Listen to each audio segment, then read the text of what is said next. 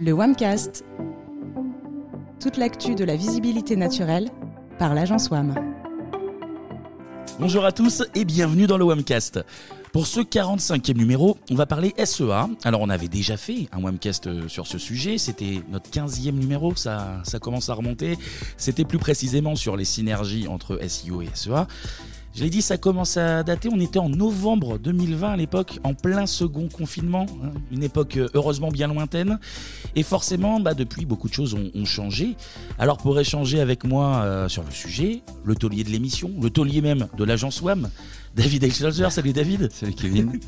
Et pour ce numéro, eh ben, on a la chance d'avoir un invité, Jérémy Lacoste, responsable acquisition, web analyse et CRM marketing chez Meilleurto, mais aussi créateur et animateur du podcast Déclic. Salut Jérémy. Salut Kevin. Alors déjà, merci d'avoir accepté euh, notre invitation. Je, te laisse te présenter euh, brièvement pour nos auditeurs. Ouais, bah, tu, tu l'as bien fait. Hein. Euh, donc moi, je suis Jérémy, enchanté d'être là. une dizaine d'années d'expérience en marketing digital, les deux tiers en agence sur les problématiques d'acquisition pure. Puis là, plus récemment, depuis 3, 3 ans, 3-4 ans chez Meilleurto, pour faire à peu près la même chose, grosso modo, générer le plus de leads possible et le plus qualitatif possible pour alimenter l'ensemble de, nos métiers. Parfait. Et eh ben, à nouveau, bienvenue dans ce Webcast. Je te cache pas qu'on a beaucoup de questions à te poser. Alors, je te propose de, commencer avec une sorte d'état des lieux actuel.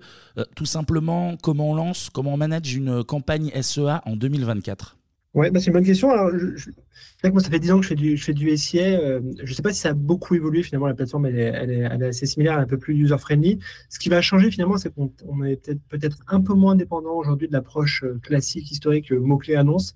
Et aujourd'hui, on va essayer d'avoir une approche euh, finalement, on va beaucoup euh, travailler sur les audiences, sur la partie tracking, euh, sur la partie également de tout ce qui se passe finalement après le clic, donc c'est-à-dire l'expérience client.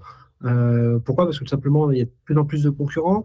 Les annonceurs montent en compétences, pas grâce à des agences comme la vôtre, mais grâce aussi à des recrutements en interne.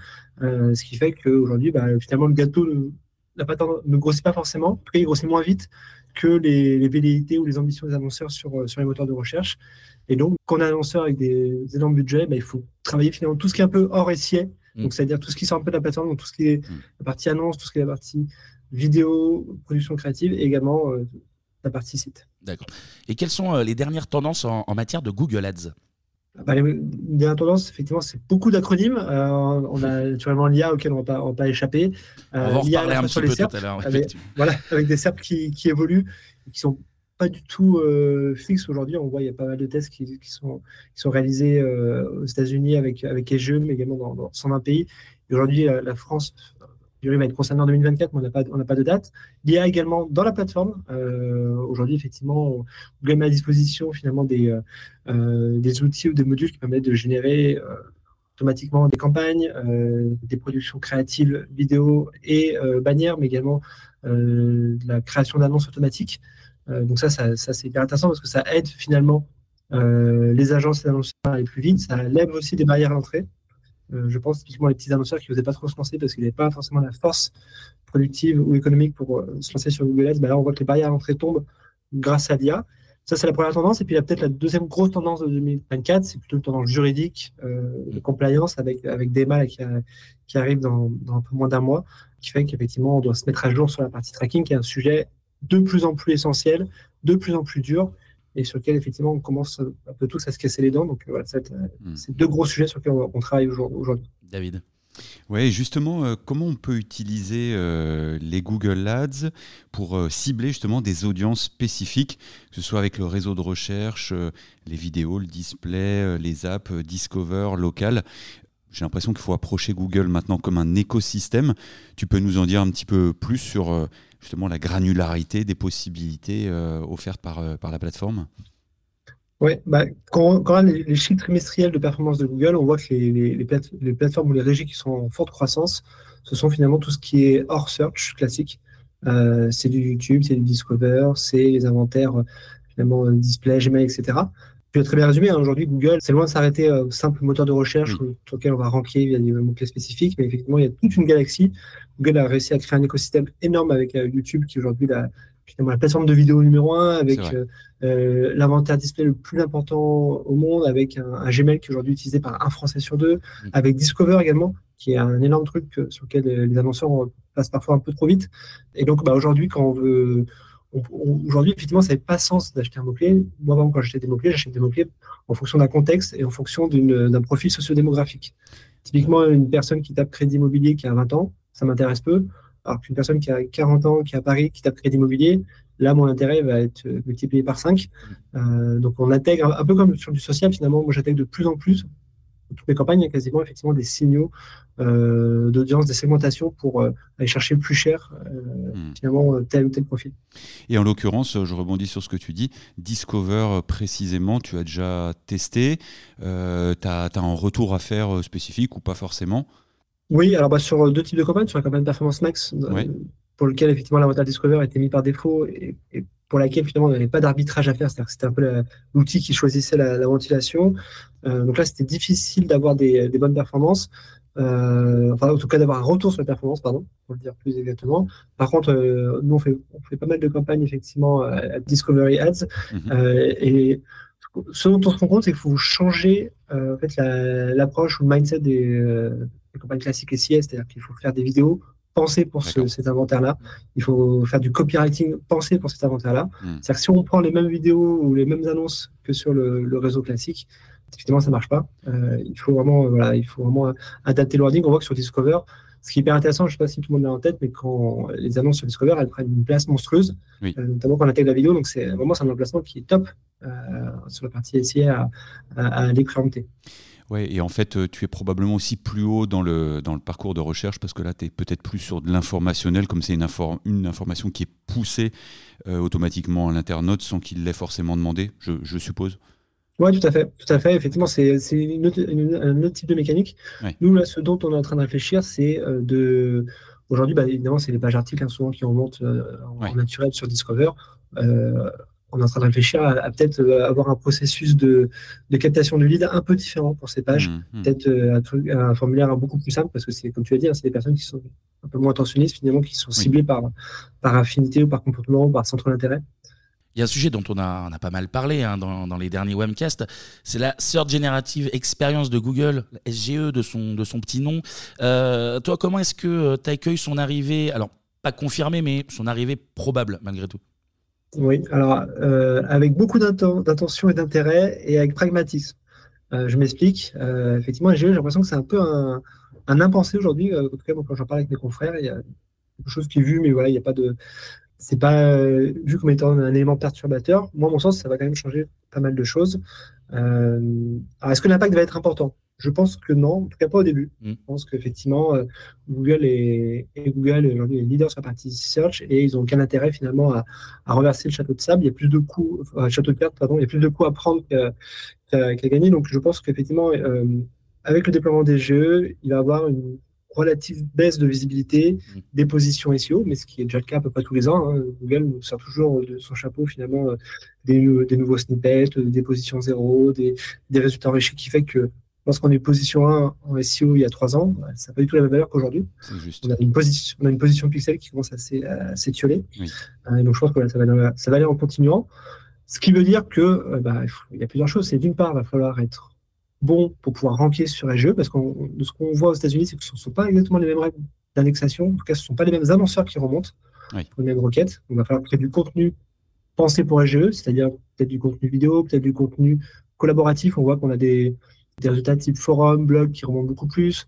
On voit que les, réseaux sociaux commencent à, à, ranker sur SGE. Typiquement, il y a TikTok. On voit des vidéos TikTok qui commencent à, ranker sur, sur du SGE. Bah, ça, c'est un réseau social sur lequel on n'est pas présent. Donc voilà, ça, ça, c'est-à-dire que côté contenu, il va falloir bah, se, commencer à, alimenter la, machine à, produire. Et le deuxième point, c'est de se poser la question de dire bah, est-ce qu'il va falloir augmenter les investissements en paid pour compenser cette relative euh, mmh. chute SEO que j'anticipe? À court terme, oui, mais je pense qu'à moyen terme, la bonne approche, c'est de euh, d'être moins dépendant de Google. je le dis pour bientôt, mais, mais, globalement, même pour les annonceurs, c'est jamais bon d'avoir un, flux où on dépend mmh. d'un provider à plus de 50%, ce qui est notre cas. Donc voilà, on, réfléchit très fortement à, d'autres relais de croissance. Et néanmoins, sur cette partie SGE, Jérémy, euh, est-ce que tu as vu euh, dans tes tests aux États-Unis des exemples d'intégration de, payants de la part de Google? Est-ce que tu t'y es intéressé? Est-ce que ça te donne envie? Est-ce que tu penses que ça va un peu compenser euh, la baisse de visibilité? Oui, alors ça va compenser en payant, donc c'est ça, mon, problème. Effectivement, dans, les tests qu'on voit, c'est-à-dire que souvent on voit 3, 3 à 5, à 5 euh, comment, URL qui sont, ou résultats qui sont, qui sont diffusés. Dedans, il y a toujours un ou deux résultats payants qui, est, qui est intégré. Euh, ce qui est un peu le cas également sur, euh, sur Copilot de, de Microsoft. Mhm. Donc, effectivement, Google, hein, la vocation de Google, hein, c'est une entreprise qui cote en bourse, hein, c'est d'augmenter finalement son CA généré par Google Ads, qui aujourd'hui représente 70% du CA d'Alphabet, du chiffre mmh. d'affaires d'Alphabet. Donc, mmh. euh, c'est énorme, ils sont très dépendants de ça. Donc, naturellement, ils vont intégrer des, des liens payants. Après, est-ce que ces liens vont être cliqués Je ne sais pas. Moi, la grande peur de SGE, c'est que, c'est euh, que la réponse s'affiche directement sur le moteur de recherche, euh, un peu comme sur un réseau social. Donc, c'est-à-dire, est-ce que derrière, ça va citer les visiteurs à cliquer sur le lien et aller sur le, sur, mm. le site de Myrto Ça, c'est la grande question. Et justement, si on reste dans les IA génératives, Jérémy, euh, tu parlais de Copilot Microsoft qui bah, a un peu d'avance euh, dans son déploiement. Euh, je suppose, je te pose la question en même temps, que tu as peut-être déjà testé là aussi des annonces au sein des conversations, ce qui semble être une voie complémentaire aujourd'hui du moteur de recherche peut-être demain la norme. Euh, de loin, je me dis, tiens, pour euh, quelqu'un comme Meilleur bah, tu es au centre des conversations, donc probablement qu'il y a un peu plus de contexte et euh, dans la théorie, ça semble être plus sexy. Tu as déjà pu tester, tu partages ce point de vue ou pour l'instant, tu es dans l'expectative? On, a un peu, on, a un peu testé, on a un peu testé. Nous, on pensait qu'il allait avoir un, peut-être un, effet de, nouveauté qui allait attirer plus de trafic sur, sur Microsoft versus Google. Oui. Et on ne constate pas de, de shift énorme. Ça, ça bouge très peu sur notre répartition. Donc, euh, Intéressant. Euh, je ne sais pas si toi tu vois, la, tu vois la même chose chez des, chez des clients, mais voilà, ça, ça, bouge pas énormément. Et euh, pour l'instant, c'est plutôt l'effet de nouveauté versus l'efficacité du dispositif qui semble primer. Donc non, on reste plutôt, on reste plutôt très, très attentiste par, par rapport à ça. Oui, effectivement, si on regarde un peu les parts de marché aujourd'hui de Google, elles ont pas, en tout cas en mobile, elles, n'ont pas, elles sont beau fixes. Hein. on est plutôt au-dessus de 91%. En revanche, sur desktop, euh, source Stat Counter, on voit que depuis le mois de mai, euh, Google a perdu euh, environ 6 points et que dans le même temps, Bing en a gagné 4 et quelques. Est-ce que c'est un effet chat GPT dans Bing? Je ne sais pas, sans doute. En tout cas, là aussi, on surveille de près, mais je ne sais pas vraiment dire. Je, pense qu'aujourd'hui, surtout les early adopters, bah, comme nous d'ailleurs, qui, qui testons, je n'ai pas l'impression que l'utilisateur lambda soit, vraiment là-dedans, mais à suivre effectivement il y a un sujet majeur actuellement, c'est évidemment, tu as commencé à en parler tout à l'heure, de l'IA est obligé d'en parler. Euh, on dit de Google Ads que c'est euh, devenu une black box, notamment avec euh, Performance Max dont tu, parlais tout à l'heure. Est-ce que tu peux nous rappeler comment ça marche et surtout quelle est la place de l'humain dans ce, dans ce nouveau contexte finalement? Oui, alors bah, Performance Max, effectivement, ça fait un peu plus de deux ans que ça a été, déployé. nous, on l'a tout de suite adopté en, ayant la conviction que ça allait devenir quelque chose d'assez important et d'assez structurant dans, le, dans la roadmap de produits de Google deux ans après, bah, ça a l'air. Hein, évidemment, quand on voit un peu les, toutes les releases, toutes les, les updates qu'a réalisé Google sur l'année, euh, franchement, 80% concerne Performance Max. Euh, et j'ai l'impression que ça n'a pas allé en, s'arrêtant. Au début, effectivement, c'était une black box, c'est-à-dire que, grosso modo, euh, on injectait des, ce que Google appelle des signaux d'audience, que ce soit la donnée first party, la donnée des, signaux sociodémographiques ou finalement la donnée de comportement que Google mettait à disposition. On a ajouté des créas et puis après, c'était à charge à l'algorithme de Google de définir euh, la ventilation par inventaire et de définir, par exemple, bah, les, les ciblages et les mots-clés sur lesquels on diffusait. Et on avait peu de marge de manœuvre. Euh, sauf que depuis deux ans, bah, le produit a évolué et c'est de moins en moins une black box. Hein, et euh, aujourd'hui, je pense que si on veut faire en sorte que Performance Max fonctionne, il faut investir encore plus d'humains qu'avant. Euh, d'ailleurs, c'est le cas dans mon équipe. Hein, euh, je pense qu'on passe 50% du temps sur l'optimisation des campagnes Performance Max parce qu'il faut, il faut faire exactement tout ce que j'ai dit en préambule, c'est-à-dire Performance Max. Le succès de Performance Max repose sur l'optimisation de tout ce qu'il y a autour, c'est-à-dire euh, mm. la production créative de, haut niveau, avec des refresh bah, tous les deux mois. C'est ce qu'on essaie de faire, de changer finalement l'équipe créatif vidéo et bannière tous les, tous les deux mois, mais également bah, fine-tuner finalement toute la partie landing page pour faire en sorte voilà, de, d'avoir un tunnel, un entonnoir qui soit le plus cohérent possible. Euh, et à date, Google nous met quand même à disposition. je suis assez critique souvent euh, Google, je suis assez dur avec eux. Là, je le reconnais qu'ils font quand même un pas vers les annonceurs en mettant à disposition de plus en plus de données, de plus en plus de leviers pour piloter Performance Max. Je profite de ta présence pour te poser la question de l'IA chez Meilleur Taux. Euh, est-ce que tu testes certaines choses concrètes, notamment par exemple pour la partie créative, que ce soit texte ou visuel? Est-ce que tu peux nous partager peut-être tes expériences, si toutefois tu peux en parler ici? Oui, on, a, on, a, on a identifié 17, 17 projets ou 17 use cases euh, autour de l'IA dans, dans, le groupe. Tous avec, des, tous avec, des, niveaux d'avancement qui sont différents. Il y en a, c'est de l'ordre encore du, prototype, d'autres, c'est déjà en prod. Euh, peut-être que je peux vous en partager euh, trois. Euh, quand on parle d'IA, je ne parle pas que d'IA générative. Hein. Il y a aussi ce qu'on faisait avant, finalement, avec, avec l'IA, avec du, du, machine learning avancé, hein, tout simplement. typiquement, il y a un use case qui est intéressant, c'est que Aujourd'hui, vous allez sur le site Merto, il y a un chat qui est intégré. Euh, et en fait, euh, derrière, on a des conseillers qui doivent être capables de répondre sur l'ensemble des métiers du groupe. Donc, ils doivent être experts en crédit immobilier, en assurance de prêt, en crédit conso, en, énergie. ce qui pour un humain est impossible, évidemment. Euh, et donc, aujourd'hui, on a intégré une brique d'IA à destination de nos conseillers pour les aider finalement dans leur fonction de conseil lorsqu'un client leur demande, leur pose une question très spécifique, bah, qu'ils puissent avoir une proposition de réponse générée automatiquement et derrière, bah, il peut effectivement l'amender ou la copier-coller. Et ce qui est intéressant, c'est qu'on a un chiffre. Que suite à nos déploiements, on est toujours en bêta-test, mais on a testé sur différents métiers. On a un taux de satisfaction qui augmente de, de 12 points sur les conversations où l'IA a été utilisée. Euh, donc ça, c'est voilà, concret, c'est matériel, et donc ça, c'est quand même top parce qu'on voit qu'on on gagne en confort, on gagne en rapidité. Les conseillers bah, sont plus à l'aise parce qu'ils ont, ils ont, confiance dans la donnée qu'on leur transmet. Mm. Et le est plus content parce que voilà, on a 12 points de satisfaction en plus. Ça, c'est un, un, use case qui est en prod. Et puis, un autre use case sur lequel on travaille, nous, on est dans un métier de lead. C'est-à-dire, euh, lorsque vous allez sur, le site Mianto, vous faites une simulation pour reconnaître le, taux d'un potentiel crédit immobilier. Souvent, il se passe entre 6 et 9 mois entre le moment où vous faites cette simulation et le moment où vous signez chez le notaire. Euh, et ben donc, nous, on doit gérer ça. Donc, la grande difficulté, c'est de donner une valeur à ce lead euh, pour mes campagnes euh, Google Ads ou Microsoft Ads. Et donc, aujourd'hui, on a créé des scores qui agrègent à peu près 200 variables pour, en temps réel, à, l'issue de chaque formulaire, bah, donner un score de qualité finalement à ce, à ce lead et dire bah, il faut prioriser le traitement de ce lead ou il ne faut pas le prioriser. Mmh. en tout cas, il faut, il faut que Google a cherché plutôt ce, ce type de lead versus ce type de lead-là. Ouais, là, on voit que l'IA peut clairement vous aider euh, là-dedans. Là, ça va beaucoup plus vite avec toutes les variables. Excellent. C'est solide. Alors, je l'ai dit en introduction, en 2020, on avait abordé le fameux serpent de mer, les synergies SIA, SEO. Euh, et on résumait, alors, ce qu'on disait à l'époque, hein, euh, les raisons de l'échec de cette vision du search. On avait décelé trois grands points. le premier, que les experts sont focalisés sur le fait d'obtenir des résultats en SEO en SEA et qui ne trouvaient pas le temps de se parler sur ces fameuses synergies. Euh, deuxième point, que les organisations euh, de services web ont tendance à, segmenter les sujets. Et puis le troisième point, euh, que les réponses sur le, sur le sujet étaient encore peu claires, même si l'enjeu en termes de gains paraissait énorme, mais on ne savait pas bien le mesurer. là, je m'adresse alors autant à l'expert SEA qu'au responsable de l'acquisition de, de meilleurs taux.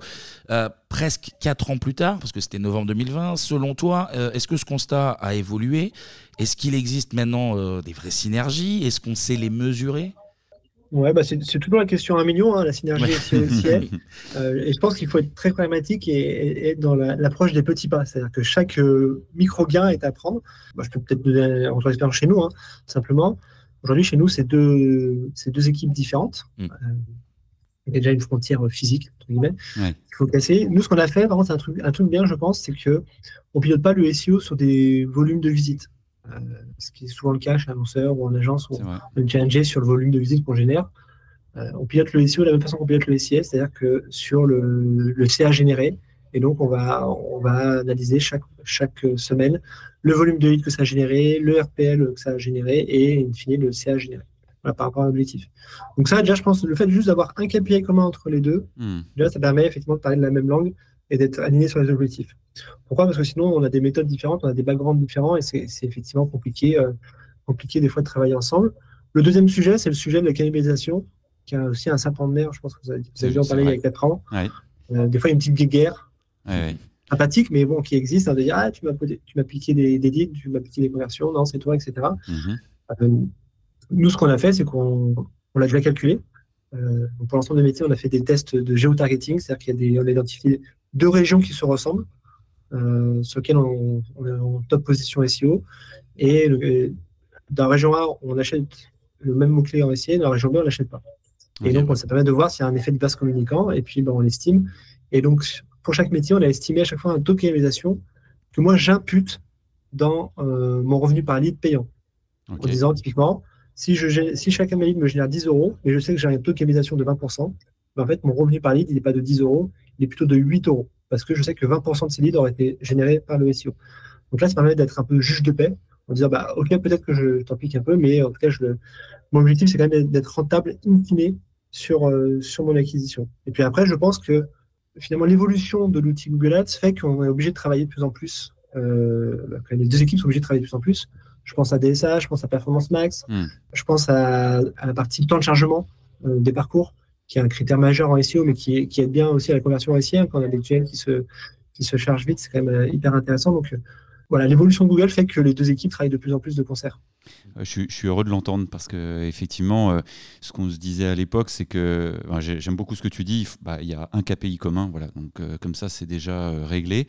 Et puis effectivement, l'exemple des de la géolocalisation avec et sans SEO ou SEA, bah, ça permet effectivement d'avoir une vue claire et de travailler ensemble. Mais, mais je suis d'accord avec toi, le jeu devient tellement, se durcit tellement que je vois mal comment on peut pas abattre la cloison et bosser ensemble pour un, objectif commun. Après, il faut savoir euh, bien le monitorer. Et, justement, euh, sans rentrer dans le secret des dieux, est-ce que, euh, si c'est un outil maison, eh ben, on n'en parle pas plus que ça, mais est-ce que tu as des outils, des tips pour monitorer ce travail de synergie, même si tu en as déjà donné, qui, la première règle, c'est donner un KPI unique aux deux équipes.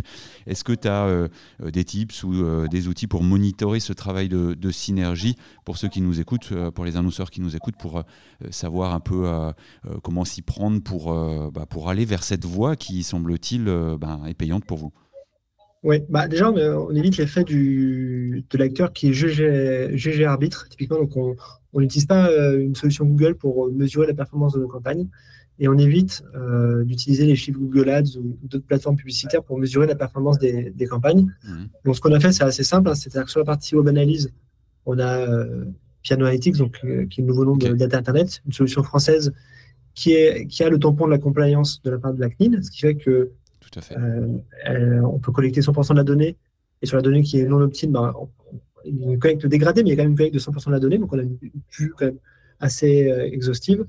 Et ensuite, nous, finalement, on s'est mis d'accord sur un outil de mesure sur la performance, c'est le CRM. C'est-à-dire qu'on a un CRM Salesforce. Derrière chaque URL, on, met, on fait passer des, des paramètres URL qui permettent de traquer finalement la donnée et de la dédupliquer. Et derrière, on a un modèle d'attribution. On a pris un modèle d'attribution le plus simple possible qui est le last click. Il y a eu des débats en interne. Last click a plein de désavantages, mais il y a un, avantage qui est fort, je trouve, qui est, qui est celui de la compréhension et de l'intelligibilité par tout le monde. Et ça évite effectivement de, ensuite d'avoir des débats euh, monstrueux, de dire euh, non, mais c'est ma donnée qui est vraie, non, c'est la tienne, non, c'est la mienne, etc. Et qui, je trouve, est, est, vraiment anxiogène quand on veut, quand on est dans une approche de conduite de la performance. Là, on sait qu'on a un modèle qui a plein de biais, mais qui a au moins une qualité qui est d'être le plus simple et le plus clair pour tout le monde. typiquement, le multitouche, c'est trop compliqué. Euh, euh, finalement, euh, la fin, c'est quoi? C'est que tout le monde apporte un peu quelque chose et puis et puis t'en tires pas grand chose. Si, si, si je t'écoute, le last click qui paraît très désuet, je suis très étonné de t'entendre dire ça. Et en même temps, je comprends. C'est bon, bah, c'est assez simple. Crac. Bah, C'est-à-dire pour un directeur financier, le multitouche avec un post-click 7 jours et un post-view euh, un jour, honnêtement, c'est c'est du jargon. c'est imbitable. Ça nous parle à nous, mais honnêtement, c'est pour, une, pour une boîte, ça parle pas du tout. Et donc, moi, je voulais, je voulais, on voulait à tout prix éviter le fait d'avoir des reporting marketing mmh. qui ne correspondaient pas au reporting financier. Euh, dans la boîte, le souci qu'on a, c'est qu'on a tous la même donnée. Et que peu importe le métier que je fais, j'ai exactement la même donnée. Donc, j'ai exactement la même lecture. Donc, effectivement, bah, pour ce faire, il faut faire des compromis.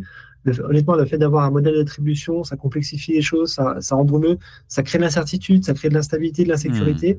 Euh, je comprends les, tous les avantages que ça a aussi, hein, c'est que, ça, que euh, ça traduit une réalité plus, plus intéressante. Oui. Mais, mais, honnêtement, le, le coût bénéfice-risque, en tout cas pour meilleur taux, était pas. Ah ouais, c'est que c'était plutôt le, la qui, qui l'emportait. Ouais. c'est une vue euh, réaliste et plus réaliste, plus, euh, plus claire. Ok, super. Je voulais aussi aborder avec toi le, thème de la rentabilité euh, des investissements. double question. Comment est-ce que tu intègres les Google Ads dans ta stratégie marketing globale? Et puis comment tu détermines aussi le budget adéquat pour une campagne Google Ads? Moi, derrière chaque métier, j'ai euh, finalement des dizaines de conseillers à alimenter en lead. Mm. Des plateaux téléphoniques qui doivent rappeler les, les, conseillers- les clients. Donc, c'est simple. En fait, euh, à la fin de chaque mois, euh, je sais précisément le nombre de, on appelle ça des jours, disponibles, le temps finalement disponible au conseiller. Donc, je fais une règle de 3. Je sais que chaque conseiller peut gérer, peut gérer euh, 10, 20, 30 demandes par jour. Mm. Et donc, ça me donne finalement le volume de leads à générer pour occuper l'ensemble de la bande passante euh, chez, chez- chez l'ensemble des plateformes. Euh, et c'est à partir de là que je définis mon budget. Euh, sachant que le, tout l'enjeu, c'est euh, si je les alimente trop, ben, ils vont avoir tendance à, à- à gérer trop de leads et donc peut-être que la qualité va baisser. Et à l'inverse, si je les augmente pas assez, eh ben, là, je détruis de la marge. Donc, euh, Mm. tout l'enjeu, c'est de, de, de livrer euh, tous- tous les jours, grosso modo, on repart à zéro. On, les compteurs sont à zéro Mm. et on doit livrer le, le juste volume tous les jours pour réussir à la fois le- d'atteindre le, le CA et la, et la marge, euh, la marge escomptée.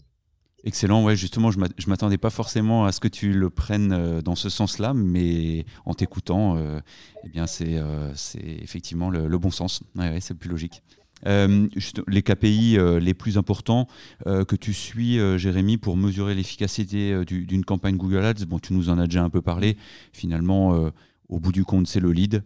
Après, entre, j'imagine que tu as quelques KPI intermédiaires, mais au final, co- comment est-ce que on peut peut-être poser la question différent- différemment euh, quand tu essayes différents canaux euh, On en parlait tout à l'heure. euh, euh, Qu'est-ce que tu regardes pour euh, te dire bah tiens je vais le garder euh, ou pas? Alors, nous, moi, ce que je regardais, c'est c'est un KPI qu'on a créé en interne qui s'appelle le ratio. Le ratio, c'est quoi? C'est euh, simple, hein, c'est ce que je gagne sur ce que je dépense. Mhm. Grosso modo, la règle d'or chez Myrto, c'est que chaque euro investi en acquisition marketing doit générer un euro plus quelque chose.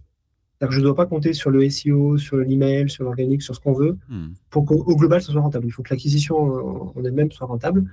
Et euh, donc, ce que, ça me rapporte, ça, c'est ça, le chiffre d'affaires.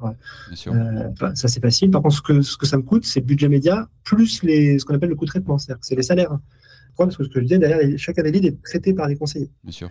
Euh, et donc, tout l'enjeu, c'est d'être rentable, non pas que dans, euh, par rapport à la plateforme Google, mais rentable par rapport à la plateforme Google et le temps que ça prend de traiter.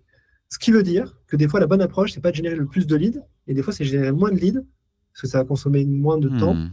Et derrière, ces Ouais. leads ont peut-être une plus forte proportion à transformer, donc à générer de la valeur. Ouais, bien sûr. Et, et justement, Jérémy, euh, est-ce que, euh, j'ose te poser la question, est-ce que euh, on peut encore gagner de l'argent, plus exactement rentabiliser ces, investissements en 2024 avec les solutions ads? Et qui plus est dans, dans un moment où euh, bah, l'immobilier, on le sait, euh, euh, bah, c'est c'est assez tendu, peu tendu. En, en- en ce moment. Euh, voilà, sans, sans rentrer non plus dans le secret des dieux, mais c'est vrai que euh, c'est aussi, c'est aussi euh, quelque chose qui fait parler. Google Ads, on sait que les prix augmentent. Euh, néanmoins, est-ce que euh, l'affaire reste int- intéressante finalement hein, pour les annonceurs? Moi, quand j'ai commencé le, le marketing digital, on, on disait euh, Google Ads est rentable par défaut. Mhm. Euh, bon, je pense que c'est un peu, un peu moins vrai aujourd'hui. Euh, il y a plusieurs choses. Premièrement, Myrto, on a la chance d'être un groupe résilient. C'est-à-dire que il y a 5 ans ou 10 ans, cette même crise aurait peut-être fait très mal au groupe parce que à l'époque, Myrto faisait exclusivement que du crédit immobilier. Ce qui n'est plus du tout le cas. Aujourd'hui, on a, on a pivoté depuis 5 ans en tant que marketplace de produits et services financiers. Et aujourd'hui, on a des métiers autour de l'assurance, du placement qui euh, représentent une part du chiffre d'affaires très importante. Donc, heureusement, voilà, qui- quand le crédit s'effondre, on a d'autres Mm. d'autres Ouais. marchés qui, prospèrent fortement. Ah, Ça, c'est le premier point. Le deuxième point, effectivement, tu l'as tu l'as bien dit, on a de plus en plus de concurrents qui, qui, euh, qui se positionnent sur Google Ads, avec des équipes qui sont de plus en plus matures, bah, grâce aux agences ou même grâce aux, aux annonceurs qui, qui recrutent en interne des profils experts. Donc, on, on, on a eu, on voit que les CPC augmentent. hein. Je, je lisais cette semaine euh, plus 19% le, le coût par oui. clic aux États-Unis par rapport à l'année dernière. Donc, euh, voilà, Ah oui, c'est- significatif. ouais. c'est beaucoup, ouais, c'est beaucoup. Ouais. Euh, donc, ce qui veut dire quoi? Ce qui veut dire que bah, euh, on, a- on acte que les CPC augmentent tous les ans à cause de la concurrence, Hmm. à cause de, de plein d'autres choses, notamment des- on voit que les, les enchères des fois peuvent aussi être, être bougées par Google, lorsqu'on a appris dans un récent procès, bah, bah, Hmm. dont acte. Et donc, bah, ce qui veut dire que avec moins de clics, il faut faire plus de, plus de chiffre d'affaires. Donc, ça suppose quoi? Ça suppose bah, d'optimiser l'expérience site, c'est-à-dire euh, Hmm. de faire en sorte de capter de plus en plus de leads, peut-être avec des formulaires qui soient mieux pensés, mieux intégrés, euh, notamment sur la partie mobile. Et donc ça, ça voilà, c'est là-dessus nous qu'on va, qu'on va essayer de travailler. Et après, il y a un troisième point, là, c'est plutôt sur les métiers du lead. moi, ce que j'essaie de faire, c'est pas d'acheter des litres de crédit immobilier, c'est d'acheter des litres de crédit immobilier qui vont transformer, sur lesquels je sais que Meilleur Taux un avantage concurrentiel. Et donc là, c'est tout un travail. Je travaille beaucoup sur les chiffres pour voir finalement ce qu'on appelle chez nous des signaux discriminants. Mmh. Finalement, est-ce qu'il y a un lead qui est généré par exemple sur le mobile à la même valeur qu'un lead qui est généré sur le desktop? Est-ce qu'un lead qui est généré en Ile-de-France à la même valeur qu'un lead qui est généré en Bretagne? Etc. etc. On, a plein de dimensions. Et donc, moi, mon job, c'est d'acheter finalement des leads uniquement là où on sait qu'on va, on a une forte proportion à, transformer derrière. Mmh. Et, justement, je, rebondis sur ce que tu dis. Euh, bah, merci pour toutes ces infos. C'est super intéressant pour ceux qui nous écoutent. C'est très concret et surtout pour les décideurs.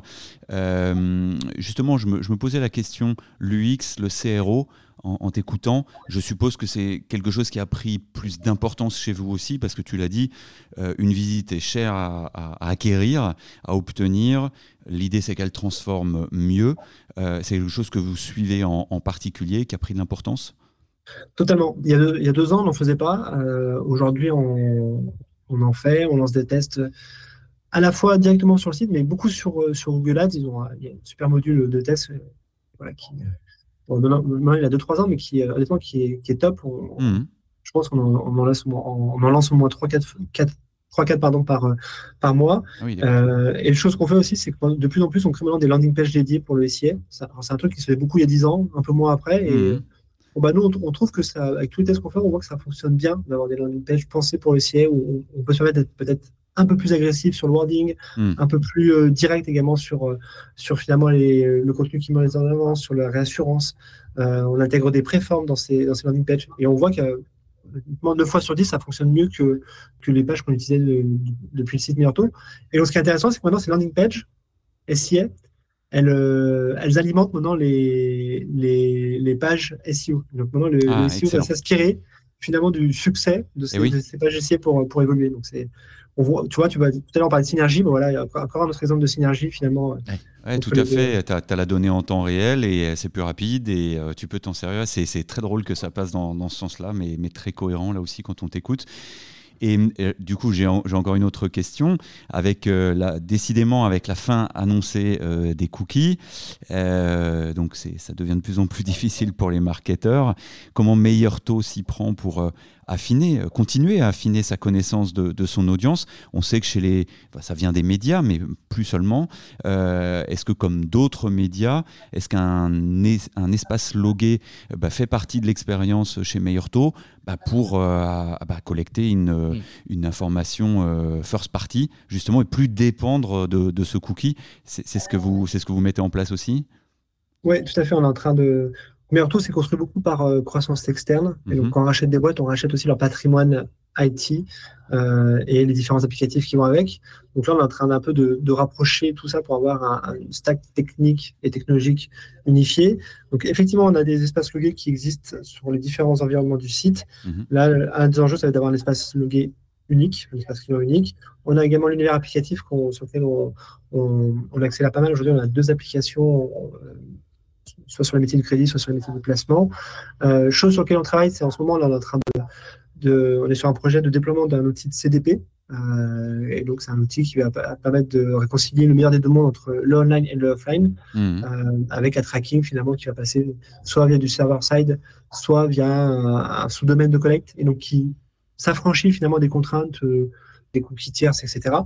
Et surtout, dans la partie, sur la partie CRM, on, ne passe pas par des cookies, on passe par des paramètres paramètres du REM qui fait que bah, c'est, euh, sont pérennes dans, dans, au cours de la session à minima. Et donc, ça nous permet effectivement d'avoir quand même l'ensemble de la collecte et donc avoir une vue assez exhaustive là-dessus. Puis, naturellement, on, on se met également en, en compliance vis-à-vis des recommandations de Google hein, sur la partie DEMA. Avec, euh, là, cette semaine, on travaille sur le déploiement de, la version 2 du Consent Mode euh, pour, continuer quand même à, alimenter nos audiences avec les bons signaux. Hmm.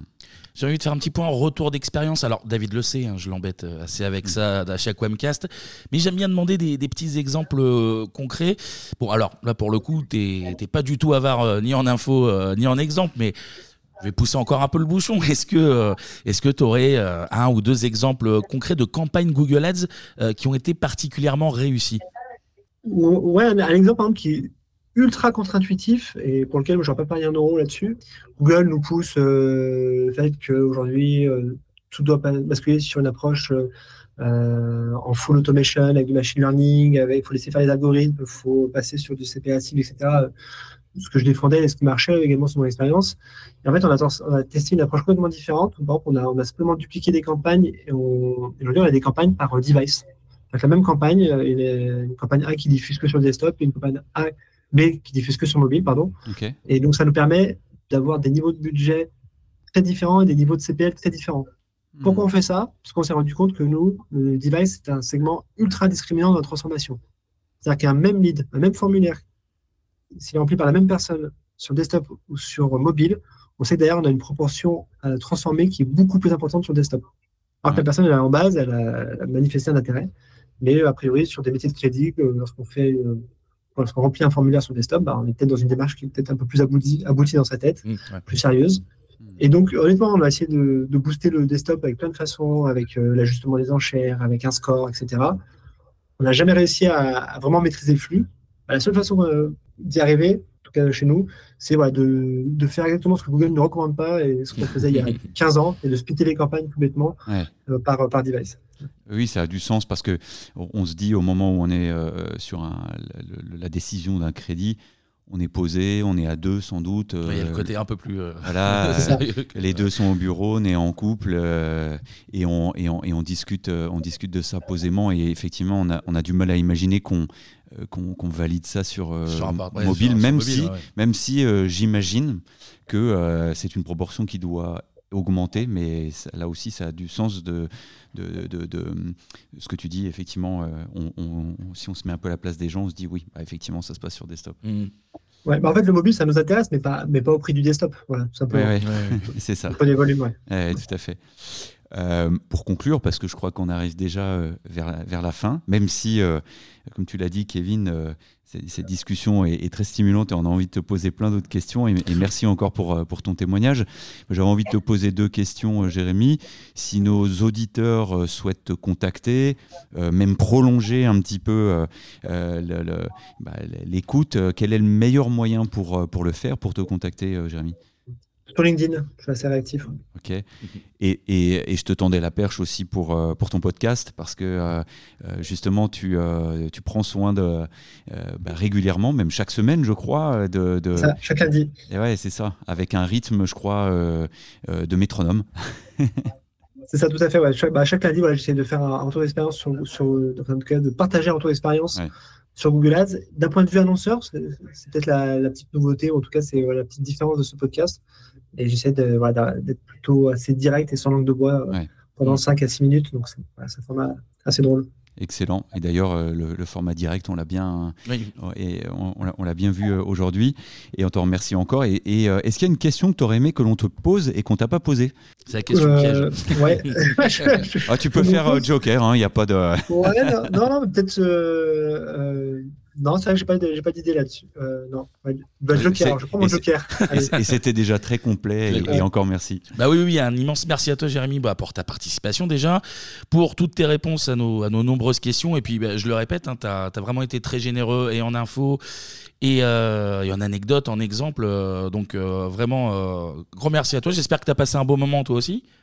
Ouais, super. Je vous remercie à tous les deux. Alors, je le rappelle, hein, on vient d'en parler. On peut te retrouver dans le podcast Déclic. Déjà 103 épisodes en ligne. Hein, c'est c'est pas nous. Hein. C'est pas nous qui allons. Ah non, non, on est, à 45. Faire ça. Donc euh, voilà, pour ceux qui ne connaissent pas encore, ben, vous avez quelques numéros à rattraper. Hein. vous avez de, de, quoi vous occuper en, en t'écoutant. Et euh, merci David pour le cost. Tu as changé un peu de rôle cette fois-ci. Oui, absolument, mais c'était très sympa. Poser les questions. Et merci à vous évidemment de nous avoir écoutés. Merci pour vos retours également. Je, je crois que tu voulais faire une petite euh, dédicace. Euh, oui, effectivement, on a un auditeur de Grenoble qui se reconnaîtra. Je ne veux pas donner son nom. voilà, qui évolue dans une, une belle agence euh, qui œuvre euh, dans l'UX, m'a-t-on dit dans l'oreillette, et qui nous a dit, et qui et on, a, s'est remonté à nos oreilles, euh, comme quoi le Wamcast était un des meilleurs podcasts SEO. Alors que c'est le meilleur, évidemment. en tout cas, ça fait plaisir à entendre et merci à lui en tout cas. Donc, et comme, comme ce, cette mystérieuse personne, n'hésitez pas, vous aussi, à faire, à faire vos retours hein, sur le Wamcast. Vous pouvez nous poser des questions sur les réseaux sociaux, laisser même des commentaires sur les applis. Donc, nous sommes preneurs de de, tous vos retours. Également, n'hésitez pas à laisser 5 étoiles sur vos applications de podcast. Ça, ça fait plaisir, hein, on peut Absolument. le dire. hein. Ouais, C'est ouais, ouais, c'est tout à toujours une bonne chose. Vous pouvez retrouver cet épisode et tous les anciens sur notre site agence-wam.fr. Euh, on est également présent sur les réseaux sociaux, bien sûr, sur LinkedIn, sur Twitter, at wamref, et sur euh, Instagram aussi, agence underscore wam. Et nous, eh ben, on va se retrouver le mois prochain pour un nouveau numéro du Wamcast. Je peux, est-ce que je peux déjà le dire On va parler de data. Ouais, on peut, on peut, ouais, ouais. Tu Data. seras là, tu seras là, David Je serai là. Ah, fidèle au poste, toujours. D'ici là, portez-vous bien. À bientôt.